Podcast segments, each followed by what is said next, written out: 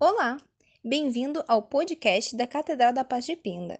Esperamos que você aproveite essa mensagem.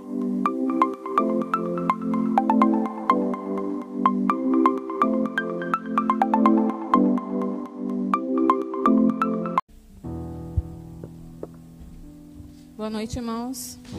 Paz seja com todos, amém? É, hoje foi um dia de luta, viu, irmão? Foi um dia de choro, porque doeu, amém? É, eu gostaria que os irmãos se colocassem de pé e que juntos fizéssemos uma, fizéssemos uma oração para que Deus esteja abençoando né, este culto, né, essa pregação. Que não saia nada da minha boca que não seja da, da vontade do Senhor, amém? Ó Senhor Deus, eterno Pai Todo-Poderoso, Senhor. Eu me coloco, Senhor Jesus, diante de Ti, na Tua presença neste momento, ó Deus. Pedindo que o Teu Espírito Santo, Senhor, esteja derramando da Tua unção sobre a minha vida, Senhor. E que quando eu abrir os meus lábios, ó Pai querido, não seja nada de mim, Senhor, mas seja toda a direção do Teu Espírito Santo, Senhor. Cala todo o meu eu, Senhor Jesus, para que a Tua palavra, Senhor Deus, venha ser ministrada nessa noite, Senhor. Que Tu cresças, eu diminua na Tua presença neste momento, Senhor. Cada coração, cada vida, Senhor. Que eu seja apenas um instrumento nas Tuas mãos, ó Pai querido, para que estas vidas, Senhor Jesus, venham, ó Pai, ouvir a Tua palavra, venham sentir a Tua presença nessa noite, ó Deus, em nome de Jesus. Amém? Hoje é o último dia naval. Hoje é a quarta semana, a quarta semana, a quinta profética. Então o tema é não somos o que sabemos, somos o que estamos, estamos dispostos a aprender. Né? O quanto nós temos estado dispostos a aprender de Deus, o quanto nós estamos ouvindo a voz do Senhor. Será que nós temos dado ouvido à voz do Espírito Santo? Né? Como disse o louvor aqui, se Ele quiser, Ele muda as coisas de lugar. Deus tem esse poder para mudar, para fazer um novo em nossas vidas, para transformar, né? Mesmo que doa, ele transforma, né? Não seja, Provérbios 3:7 diz assim: "Não sejais sábios aos próprios olhos", né? Nós temos que estar sempre buscando a presença de Deus, né? Porque com as nossas próprias forças nós não conseguimos fazer nada. Mas é aquele lá de cima que ele nos dá força, né? O pastor sempre fala, ele falou uma vez, a Rita, numa pregação dela, ela citou que Jesus está sentado aqui. Né? E se você crê, você já recebeu a vitória sobre a sua vida. Né? Porque a palavra de Deus diz que o Deus é espírito, importa que os seus adoradores o adorem em espírito e em verdade. Né? Então vamos crer nessa palavra. Então a palavra de hoje está em Jonas. Tirei daqui. Jonas 1, do 1 ao 17. Sobrou caneta aqui hoje. O chamado de Jonas.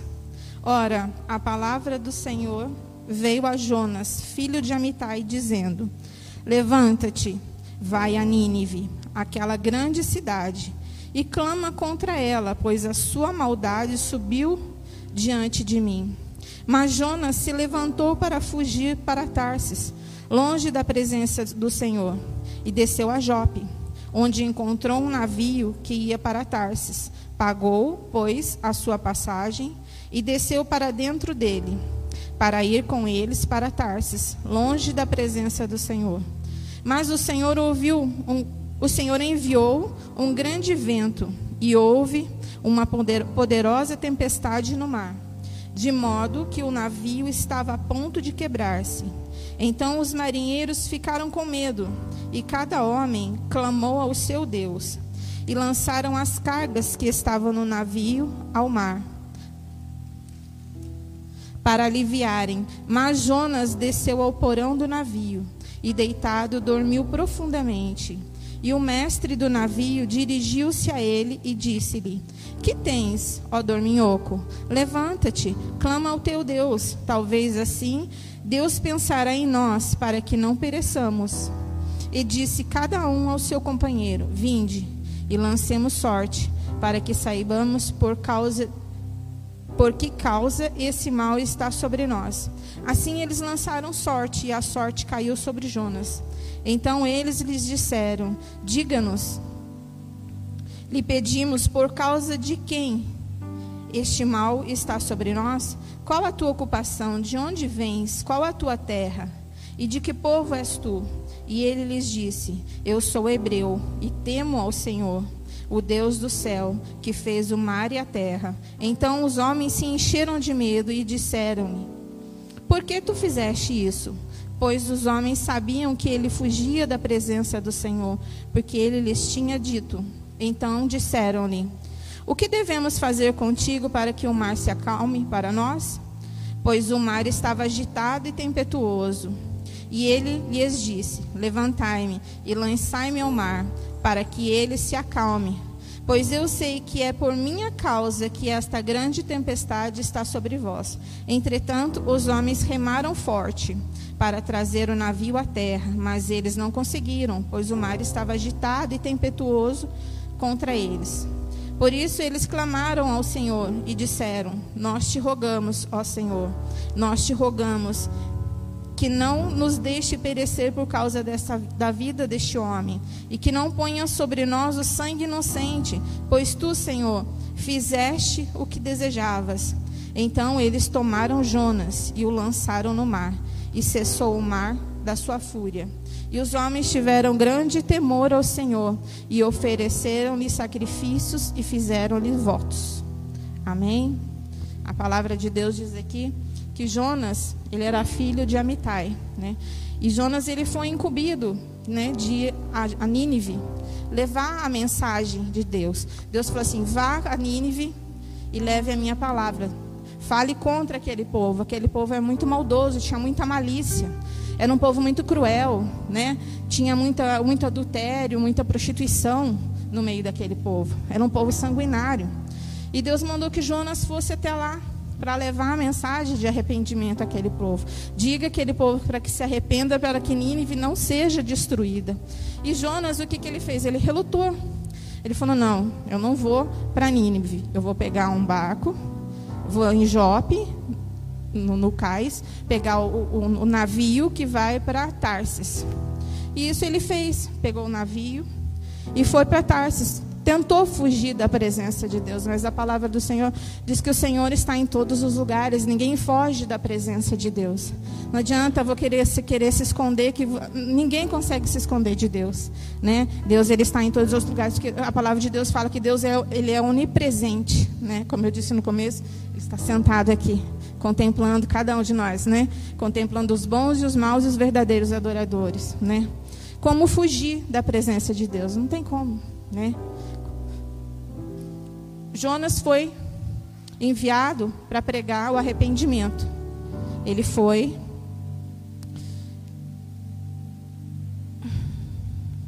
Se não fosse. Ele foi pregar o arrependimento, né? Mas né, ele, no momento ele se desviou. Ele falou: "Não, eu não vou para lá", né? Mas, como eu disse, ninguém sai da presença do Senhor, né? Deus ele sabia o que Jonas ia fazer. Deus ele sabe o que Deus ele conhece os nossos pensamentos. A palavra de Deus fala que ainda que nós éramos substâncias informes, Deus já havia nos escolhido e determinado o número de dias para as nossas vidas. Né? Deus, Jonas não queria ir a, a, a Nínive pregar a palavra porque ele não gostava daquele povo. Nínive era uma cidade assíria a palavra de Deus diz que era a Síria, e Jonas odiava aquele povo. Ele não queria que aquele povo recebesse a mensagem de salvação, a mensagem de cura, de amor, de paz, né? Não há chamado que não exija algo de nós, né? Todos nós que temos um chamado, Deus ele cobra de cada um de nós, né? Deus ele te deu um ministério, Deus ele vai cobrar de você o seu ministério. O chamado é para que a gente saia da zona de conforto. É tão fácil eu estar dentro da minha casa ali, deitadinha, sentadinha, assistindo no campus online. É mais fácil do que eu estar aqui na igreja, né? Mas Deus ele tem um chamado para cada um de nós, né? Desde o menor até o maior. E a palavra de Deus ainda diz assim que quanto é mais é dado, mais é cobrado. Se Deus te deu algo em sua mão, multiplique, né? Se Deus te deu um talento, multiplique. Se Deus te deu um dom, não é para ficar guardado, né? Se Deus te deu um dom da palavra, vá e pregue a palavra de Deus. A palavra diz assim: prega, insta, quer seja oportuno, quer não, mas temos que pregar a palavra de Deus em todo o tempo, não nos acovardando de pregar a palavra de Deus. Eu confesso que quando a pastora falou assim: ah, você quer pregar na próxima semana ou na última? Eu falei assim: eu vou na última. Eu me acovardei.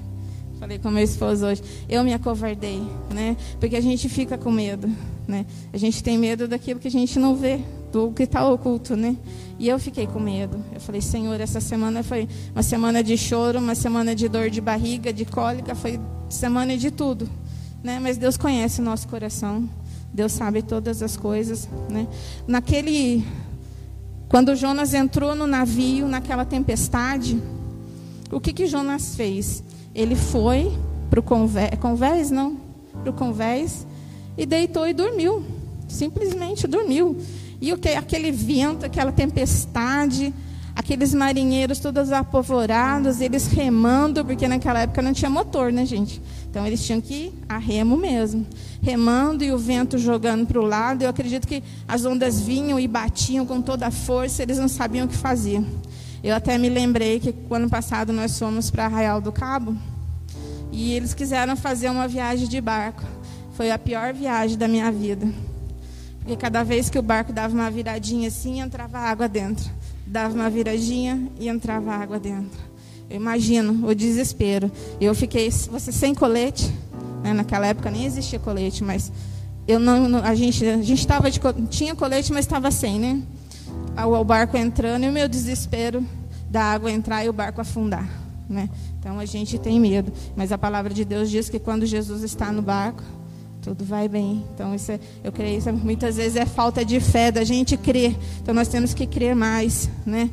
E, e com aquela tempestade, o que, que aconteceu? Jonas, ele colocou toda aquela tripulação em perigo, devido à desobediência dele. Deus sabia que Jonas ia fugir. Deus, Deus ele conhece todas as coisas, ele sabe o que vai acontecer daqui um minuto, daqui cinco, daqui dez né? Deus ele, ele, nos formou, como eu falei no começo, nós éramos substâncias informes, nós éramos espermatozoides e Deus já havia escolhido cada um de nós para estar aqui hoje, né? Então, devido à desobediência de de Jonas, todos que estavam ao seu redor sofreram com as consequências, né? Eu, ainda, eu sempre falo, eu sempre ouvi a pastora Edna falar isso, né? Na casa do infiel sofre ele e aquele que está com ele.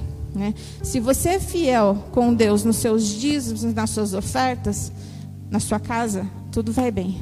Mas se você não é fiel, você pode ter certeza, irmão, que o devorador ele está ali dentro, ele está na sua geladeira, ele está na sua dispensa, nas suas contas, no seu cartão de crédito que sempre está estourado, você não consegue pagar. Mas quando você é fiel com Deus, você tira o primeiro para Deus. Deus ele acrescenta muito mais, que vai sobrar, você vai falar assim, nossa, mas da onde está sobrando dinheiro? Se eu paguei todas as contas, eu achei que ia faltar e ainda sobrou, né? Eu ainda costumo falar, o meu filho, ele faz uma planilha de tudo que ele vai gastar, todos os gastos que ele tem no mês inteiro, ele anota, ele escreve, para que não aconteça isso, né? Porque muitas vezes nós entramos no vermelho, nós somos infiéis, por quê? Por causa de imprudência nossa mesmo. Hoje não é dia de falar sobre dízimo, irmãos, mas eu estou falando sobre fidelidade.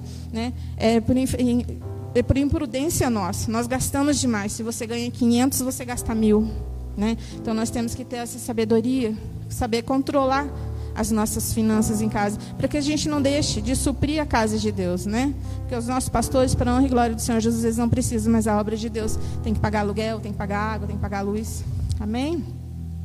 A desobediência interrompe as bênçãos de Deus na nossa vida, quebra aquele elo de comunhão com Deus, né? Quando nós estamos em comunhão com Deus, tudo vai bem, né? Mas não para que isso aconteça não pode haver desobediência na nossa vida, né? Nós temos que estar sem, sendo sempre obedientes a Deus, dobrando o nosso joelho, orando, clamando, né? Na tempestade, naquela tempestade, Jonas dormia, um sono profundo, né? Deitou lá e dormiu. Ah, não está acontecendo nada, eu vou dormir, né? Os marinheiros, quando viram aquela tempestade lá, eles começaram a jogar tudo para fora. Eles começaram a pegar as, as, os, os seus baús, eu creio que tinham roupas maravilhosas, joias maravilhosas, né? Eu acredito que tinham comerciantes ali levando alimentos para serem vendidos. Haviam muitas coisas, eles começaram a jogar tudo fora. E aquele vento e aquela onda ali e Jonas dormindo, né? Conforme tudo isso foi acontecendo, o que, que eles fizeram? Falou, mas nós já oramos aos nossos deuses e nada acontece. E eles foram até embaixo no navio e viram Jonas dormindo. Jonas, por que tu dormes? Né? Jonas estava lá, bem sossegado, dormindo. Né? Estava no comodismo. Quantos de nós estamos no comodismo, até mesmo dentro da igreja? Né? Muitos falam assim: ah, eu, eu vou trabalhar, vou ganhar mil reais por mês, tá bom, dá para pagar aluguel, dá para pagar água, dá para pagar luz, mas às vezes não sobra nem para você comprar um lanche para o seu filho. Né? A gente tem que sempre querer o melhor, buscar sempre o melhor de Deus. Deus, Deus tem sempre o melhor para nós. Né? Isso é um pensamento pequeno. Como eu ouvi a, a pregação do pastor Fábio, ele disse que nós temos que ter a mente grande, pensamento grande. Né? Ele, no começo do ministério dele, como ele mesmo pregou, ele era uma igreja para 100, 150 pessoas. Hoje ele tem uma igreja de, eu creio, mais de 2 mil pessoas, 2 mil almas. Né? Então nós temos que pensar grande. Não, eu vou ter para suprir as necessidades da minha casa e ainda vai sobrar. A gente tem que sair do comodismo. Ah, o que entrar tá bom. Não, ah, se eu ganhar hoje para comer arroz e feijão tá bom. Não, não, a gente tem que querer mais. A gente tem que pensamento grande, né? A gente tem que pensar grande, né? E o que os, os homens fizeram? Lançaram sorte.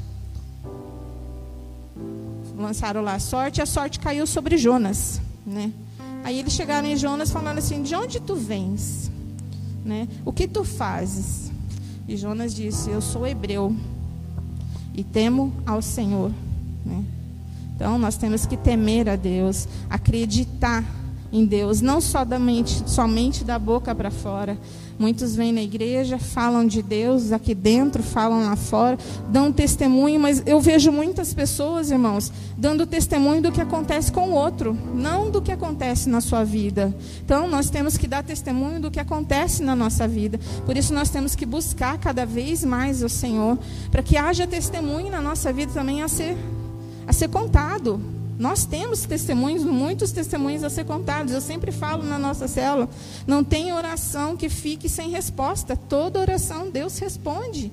Né? Então, por que, que nós vamos temer? Né? Vamos buscar esse Deus Todo-Poderoso. Né? Muitas vezes as pessoas têm feito coisas no calor da emoção, né? dado o testemunho dos outros. Né? aceitando Jesus de primeira instância. Ah, eu venho aqui na frente, eu aceito Jesus, eu sou batizado, mas na primeira tempestade, na primeira luta, já sai da presença de Deus. E não é isso que Deus quer.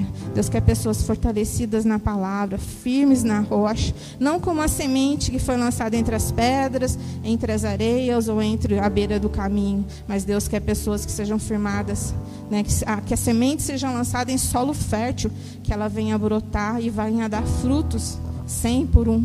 Né? Não a semente quando ela cai entre as pedras, entre a areia, ela não tem raiz, então ela não se firma. Aí vem as, as coisas do mundo e tira as pessoas da igreja. E o que acontece aqui é isso: ó, elas se, aceitam Jesus, se batizam, mas na primeira luta sai fora.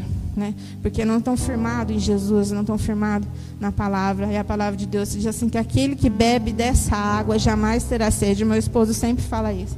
Então, quando nós conhecemos a Deus, nós não podemos voltar para trás. Não voltamos para trás. Aquele que realmente conheceu a Jesus, ele não volta para trás. Ele tem que sempre andar para frente, buscando a Deus.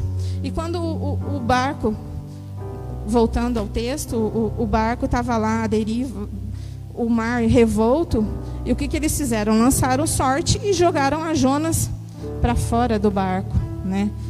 E os marinheiros devido à desobediência, à rebeldia, as coisas não dão certo. Né? Se você tem sido rebelde e as coisas não têm dado certo, está na hora de dobrar o joelho e orar. Né? Porque nem tudo é culpa de Deus na nossa vida. Muitas vezes são escolhas que nós fazemos e as nossas escolhas nos levam a coisas erradas. Né? Então, vamos orar a Deus para tirar a rebeldia, a desobediência né? Porque como eu disse no começo, a desobediência quebra a comunhão com Deus. Se você quer ter comunhão com Deus, tire a desobediência da sua vida, fala: Senhor, eis-me aqui, né? Me usa, me capacita para que eu seja um vaso cada vez mais cheio do teu Espírito Santo, né? A palavra de Deus diz que Deus usa os nossos erros para que outros venham conhecer a Jesus. Né? Deus usou o erro de Jonas? O erro de Jonas, para que aqueles marinheiros se convertessem. Se Jonas não estivesse no barco, aqueles homens não teriam conhecido a Jesus. A palavra diz que aqueles homens, aqueles marinheiros, eles temeram e tremeram perante Jonas. Porque eles viram que quando Jonas foi, ele falou assim: então ora ao seu Deus para que esse mar cesse e essa ventania passe. Jonas orou ao Deus, a Deus. E o vento parou, o mar cessou depois que ele foi jogado para fora. Né? Deus já sabia o que ia acontecer. Deus sabe daqui um minuto, dois, o que, que vai acontecer na nossa vida. E com Jonas foi da mesma, da mesma forma. Né? Jonas, queria, Jonas queria ir para um lugar e Deus o mandou para outro. Né? Mesmo com a desobediência de Jonas, Deus ainda usou Jonas para ganhar almas né? Deus usa você, cada um de você, aonde você está, para ganhar almas, né? Os marinheiros temeram, tremeram e fizeram votos ao Senhor. Eu creio que aqueles homens ganharam toda a sua família para Jesus, né? Porque eles conheceram a Deus. Quando nós conhecemos a Deus, nós estamos no primeiro amor. Nós queremos falar de Jesus para todo mundo. Nós queremos evangelizar. As pessoas veem em nós o brilho do Espírito Santo. E elas falam assim: Nossa, o que será que está acontecendo com aquela irmã? Que ela está tão diferente. O que será que está acontecendo? Que ela mudou. Deus tem transformado a vida dela. Então, venha beber dessa água. Né? Aquele que tiver sede, venha e beba. Né? Não é possível alcançar o amor de Deus e fugir da sua presença. Né? Se nós estamos na presença de Deus, nós sentimos esse amor, por que, por que nós vamos sair da presença do Senhor? Não, vamos buscar cada vez mais esse amor, esse infinito amor sobre as nossas vidas. Né? Onde Jesus for, eu estarei. Onde Jesus está, o meu coração se alegra. Né? Então eu creio que Jesus ele se alegra de cada um nesta noite. Né? Como eu disse, vocês poderiam estar em casa assistindo a televisão, assistindo a novela da Record que está passando, nem sei o nome novela, mas é, é bíblica. Gênesis, aí, ah, todo mundo sabe. então, mas aquele, eu vou falar, aquele que bebe dessa água tem sede, né? Se a água que está sendo lançada aqui todos os dias é uma água boa, pura, que cura as nossas feridas, todos nós vamos ter sede todos os dias, né? E eu creio que o Espírito Santo ele intercede por cada um de nós. A palavra de Deus diz que o Espírito Santo, ele intercede por nós com gemidos inexprimíveis, mesmo que você não consiga orar. O Senhor, mesmo chorando, o Espírito Santo, ele conhece o seu coração, ele conhece a sua necessidade. Se Jonas não tivesse entrado naquele barco, aqueles marinheiros não teriam se convertido, né? Se, você não tivesse entrado neste barco hoje, nesta igreja, sua família não estaria aqui hoje. Se o seu marido está aqui hoje, a sua esposa e os seus filhos estão aqui hoje, é porque um dia alguém orou por você, alguém intercedeu pela sua vida. Né? Então nós não podemos deixar de orar, de interceder, de buscar nenhum momento pelas nossas, pelos nossos familiares, mesmo que não estejam a palavra de Deus diz assim: ensina o teu filho o caminho que deve andar, mesmo que quando cresça, se desvie, ele volta, porque ele tem base, ele sabe o que foi ensinado a ele. Amém? Depois que Jonas foi lançado no mar, ele foi engolido pelo peixe. Jonas esteve três dias e três noites na boca do peixe. Ali Deus falou com ele no profundo, no secreto, né? Você prefere ouvir a voz de Deus no secreto ou estar passando pelo deserto? Então eu acho que é melhor nós entrarmos no secreto com Deus. Entra no secreto, que Deus ouve, você chora, você grita, você clama, e Deus ele é misericordioso, ele ouve cada oração. e Ele não deixa nossas orações sem resposta. Amém? Orar a Deus. Jonas orou a Deus na barriga do peixe. Jonas se arrependeu e disse a Deus que pagaria todos os seus votos, né? A palavra de Deus diz assim: quando fizeres algum voto, não tardes em cumpri-lo, né? Será que você tem feito votos a Deus e não tem cumprido? Né? Então, o calo aperta, né, irmãos? Então, quando fizeres algum voto, cumpra. Quer seja qual voto for. Se for de orar, Senhor, eu vou orar uma semana. Não orou, quebrou o voto. Senhor, eu vou levantar de madrugada e vou vir aqui a semana inteira orar com a pastora. Cinco horas da manhã, como a gente fazia, né? Cinco horas da manhã. E isso aqueles um que não trabalham, aqueles um que moram perto, né? Os que moram longe já fica mais complicado. Mas se fizer algum voto, não tardes em cumpri-lo, né? E o Senhor, o Senhor disse ao peixe que vomitasse Jonas. E Jonas foi lançado na praia. Aí Jonas o que fez? Foi para Nínive. Obedeceu o chamado de Deus. Primeiro ele passou, ele foi desobediente, ele passou por todo aquele processo para se arrepender. Deus sabia que ele ia se arrepender, mas ele tinha que passar por isso, né? Ele foi pregou em Nínive. Deus falou para ele assim: vai Nínive, pregue a palavra de arrependimento. Se não se arrepender, Nínive será destruída. E diz a palavra de Deus que Jonas pregou naquela cidade. Ele entrou, o que era para ele fazer em três dias, ele fez em um dia só, andando. Né? Ele pregou a palavra de Deus e diz assim que todos se converteram. Lá ainda fala assim que o rei fez um decreto que todos os homens, animais, deveriam jejuar 40 dias e se vestirem de panos de saco. Então, o jejum tem muita importância. Através desse jejum, todos se converteram. E diz a palavra de Deus que Nínive era uma cidade de 120 mil habitantes. Né? Todos creram na mensagem de Jonas. Jonas não queria, no começo fala que Jonas não queria ir para Nínive pregar. Ele não queria levar a palavra de arrependimento àquele povo. Né? Jonas não gostava daquele povo, mas ele foi, pagou um preço alto, mas foi, fez o que Deus mandou ele fazer. Né? Ele converteu todo aquele povo. Né? Deus ouviu o clamor de Jonas e se compadeceu. Deus ouviu o clamor de um povo que ora. Essa é a diferença do povo que ora, do povo que clama. Quando você ora, quando você clama a Deus de todo o seu coração, você pode ter certeza que Deus ele vai fazer o impossível acontecer na sua vida, né? Mas a gente tem que o quê? Nós temos que crer. Nós temos que crer que o Deus é Deus é mesmo ontem, hoje e eternamente. O que ele fez no passado, no, no, no, passado, no presente, Ele vai fazer no futuro. Né? Então, grandes coisas o Senhor tem a fazer em nossas vidas, basta a gente se colocar na presença de Deus. Não sermos como Jonas, fugir da presença de Deus. Nós temos que estar sempre dispostos a fazer o que Deus quer, a fazer o que Deus manda. Não relutar. Né? Deus manda você fazer algo e você não faz. Quantos de nós aqui temos promessas de Deus na nossa vida? Muitas, né, irmãos? Olha, quando você, Deus usa, o vaso para falar, Valquíria, você vai pregar, você vai fazer isso, você vai fazer aquilo. Você prega, você faz isso, você faz aquilo, como eu disse. Mas muitos ainda não conseguiram chegar nesse patamar, porque, como a pastora sempre fala, ainda está no processo. Essa semana eu conversei com a pastora e eu falei, eu falei assim, olha pastora, já faz mais de 20 anos que eu estou na igreja. Mas de três anos para cá que realmente eu sinto o mover de Deus na minha vida, um crescimento espiritual na minha vida.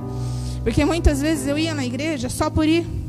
Eu ia na igreja porque se eu não fosse na igreja, a pastora ligava, ó, oh, você não veio na igreja. Eu tinha que ir na igreja porque eu tinha que ficar de pé. Eu tinha que estar ali de pé, mesmo que fosse só o corpo. Mas eu tinha porque ela tinha que ver que eu estava na igreja. E por muito tempo eu fui desse jeito. Hoje eu me vejo de uma forma diferente, porque hoje verdadeiramente eu creio no Deus que eu sirvo. Eu faço, eu tento fazer a vontade de Deus, eu procuro fazer o melhor para Deus. Né? Quando você for fazer algo para Deus, faça o melhor. Né? Não faça, como eu disse lá no começo, não faça relaxadamente. Faça o que Deus colocou nas suas mãos. né? É, essa semana a pastora Miriam pediu para eu pegar o nome de um casal que está vindo na igreja já tem domingos já. Eu já tinha o nome deles, mas eu não tinha o endereço. Eu fui, peguei, passei para ela. Isso é o que é o amor, é o cuidado, né? Então nós temos que amar as pessoas, nós temos que cuidar, né? Jonas ele foi e pregou. E o nosso papel é orar, pregar e falar do amor de Deus em todo o tempo, né? Prega a palavra de Deus, insta, quer seja oportuno, quer não. Então, vamos falar do amor de Deus em todo o tempo. Que Deus é bom o tempo todo. Amém, irmãos?